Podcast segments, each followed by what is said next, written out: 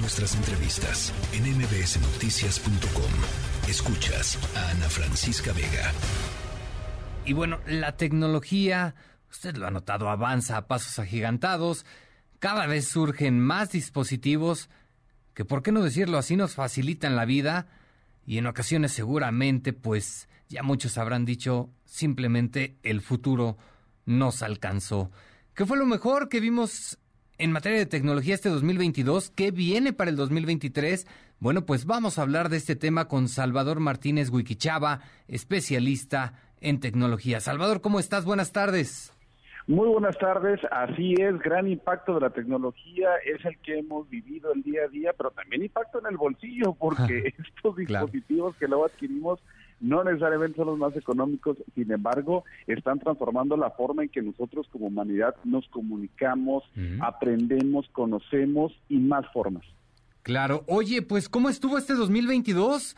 ¿Qué dispositivos vimos? ¿Qué es lo que más rescatas precisamente de este año que está por concluir? Fíjate que antes de empezar específicamente en el tema de los dispositivos, yo sí quiero hacer un, paréntesis rápido en materia de tecnología y es que este año vimos eh, por parte de la NASA la misión DART que fue por primera vez, y yo creo que fue algo histórico y es increíble que la tecnología haya logrado eso, que fue el impacto eh, de un asteroide para poder desviarlo de su ruta y de esta forma, hipotéticamente, poder eh, hacer una, sería la primera prueba donde en algún instante que hubiera algún asteroide que fuera a impactar la Tierra, pues nosotros como humanidad estamos viendo una primera defensa espacial. ¿No te parece increíble esto? Increíble, como en la película de Armagedón, ¿no? Es correcto, así tal cual como lo de la película, esta parte o este miedo que siempre hemos tenido de que algo impacte, como ya ocurrió hace muchos millones de años, este, a la Tierra, pues como humanidad unirse y tener ese tipo de tecnología que haya logrado es para es un hito.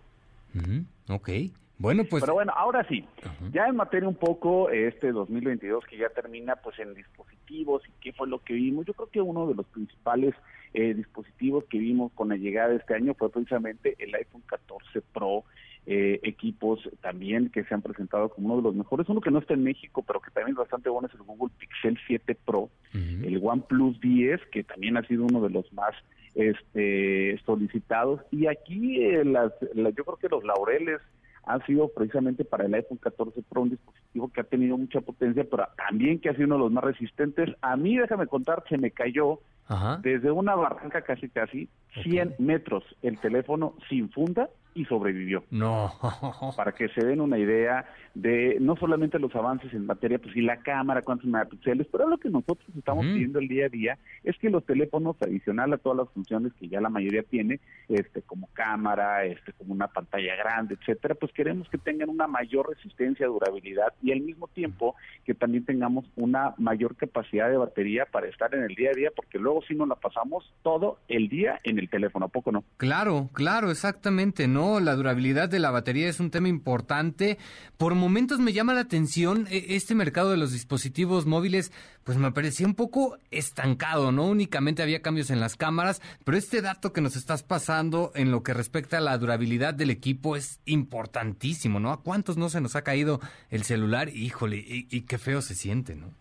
No, yo me iba, yo salté del Bonji y de los nervios que yo tenía del salto, de escuchar las instrucciones de seguridad, etcétera, pues de pronto se me olvidó que tenía el teléfono en la bolsa, porque yo se le iba a dar a alguien para que me grabara cuando yo saltaba, pero yo tenía otra cámara de acción, entonces hago el salto, me, pues, pues, caigo, los fueron 30 metros de la liga del bonche únicamente, pero donde estábamos era una altura de 100 metros y se me sale el teléfono de la bolsa, se cae, pudo haber caído en matorrales, en la arena, en piedrillas, en alguna piedra más grande, no lo sé, no, no lo creo, no creo que en una piedra, a lo mejor el daño hubiera sido mayor, pero la pantalla quedó intacta, el marco quedó intacto, las cámaras quedaron intactas, sí estaba estrellado de la parte de atrás, es decir, de la parte metálica, eh, pero lo resistió bastante bien y eso es algo que es una tendencia que espero continúe para los próximos años y en más dispositivos.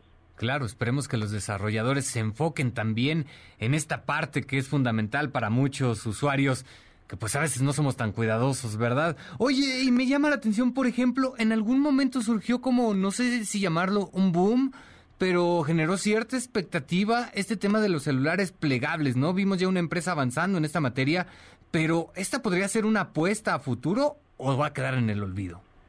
Mm, digamos que dependiendo de cuál es el dispositivo que tú estás buscando, porque hay unos equipos que sí son plegables, pero pareciera más bien una tableta que se dobla, al mismo tiempo de que no son tan delgados, todavía no son tan flexibles, es decir, si bien, claro, lo puedes, eh, eh, lo puedes plegar, lo puedes abrir, pero la capacidad todavía es bastante limitada de veces que tú lo puedes abrir y cerrar, porque de pronto empezamos a ver que eran equipos de más de 40 mil pesos que a lo largo de 10 meses, un año, empezaban a ver algunos eh, usuarios grietas justo al centro de este tipo de dispositivos y es ahí donde empezamos a ver, bueno, pues muy novedoso, muy interesante la tecnología, pero no me ofrece la mejor cámara, no me ofrece eh, la mejor, eh, quizá el procesador más grande, pero me está dando esta capacidad de yo poder doblarlo, pues qué tanto está funcionando ahí esto no. Yo creo que la tendencia va a ser que sí puedan existir este tipo de dispositivos, pero que sean ligeramente más delgados con características bastante premium, es decir, las características que tienen otros equipos en capacidad fotográfica,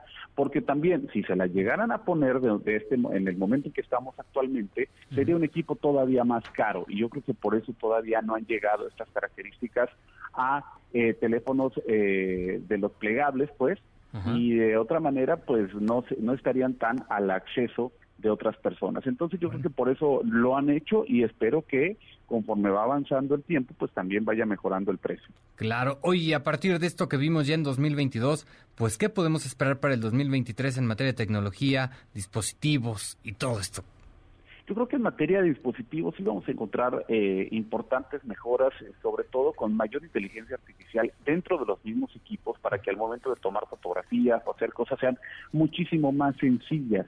Eh, sin embargo, las primeras impresiones que tengo para el 2023 es precisamente en materia de ciberseguridad, no necesariamente en cuanto a los equipos. Este año, y tú este, no me darás mentir, Oscar, yo creo que fue el año de que a todo mundo, así como COVID, estabas viendo que la gente resultaba contagiada, estábamos viendo que la gente le estaban clonando, le estaban hackeando su WhatsApp de manera prácticamente masiva. Entonces, eso es un llamado importante para eh, estar alertas en materia de ciberseguridad, no nada más en nuestro WhatsApp, sino también en nuestras redes sociales, en eh, tener estos protocolos, por ejemplo, de la a la verificación o la activación eh, de verificación de dos pasos, para nosotros elevar los candados de seguridad de todo lo que tenemos en nuestros equipos, ¿no te parece? Ok, sí, claro, claro, habrá que ver qué tanto se avanza en esto en materia de ciberseguridad, un tema donde pues a nuestro país ya, ya, nos, ya nos tienen un poquito preocupados en esta materia, incluso ya se piensa legislar sobre este asunto. Salvador Martínez, te agradezco mucho tu tiempo, muchas gracias, buenas tardes. Siempre gusto platicar sobre temas de tecnología en Arroyo Quichaba, ahí me pueden encontrar también. Buenas tardes. La tercera de MBS Noticias.